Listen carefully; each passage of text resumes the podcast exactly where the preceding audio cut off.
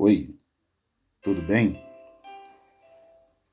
Romanos, capítulo 5, versículo 5. Deus derramou seu amor em nossos corações por meio do Espírito Santo, que ele nos concedeu. Amor é uma palavra pequena, mas de grande valor. É a solução para todos os problemas deste mundo, mas Infelizmente, muitas pessoas não conseguem entender isso. Muitas pessoas amam o que não precisa ser amado. Amam o dinheiro, amam os prazeres. Ah, que desperdício! Que desperdício de amor! Na palavra de Deus, dois mandamentos envolvem todos os outros. Ame o Senhor, o Senhor teu Deus, de todo o teu coração e de toda a tua alma e de todo o teu entendimento. E ame o teu próximo como a si mesmo. Mateus 22, de 37 a 39. É tão difícil amar? Sim, é difícil.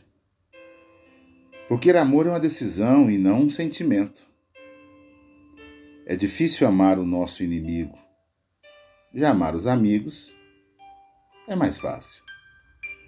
Amar pessoas que nos amam, que estão sempre do nosso lado, fazendo bem e querem ver o nosso sucesso, é fácil. O difícil é amar pessoas que nos odeiam, que estão sempre nos deixando para baixo e querem ver a nossa derrota a todo custo.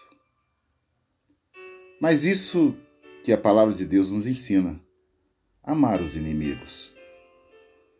Pode ser difícil, mas não é impossível, porque o amor de Deus foi derramado em nossos corações por meio do Espírito Santo que faz morada em nós.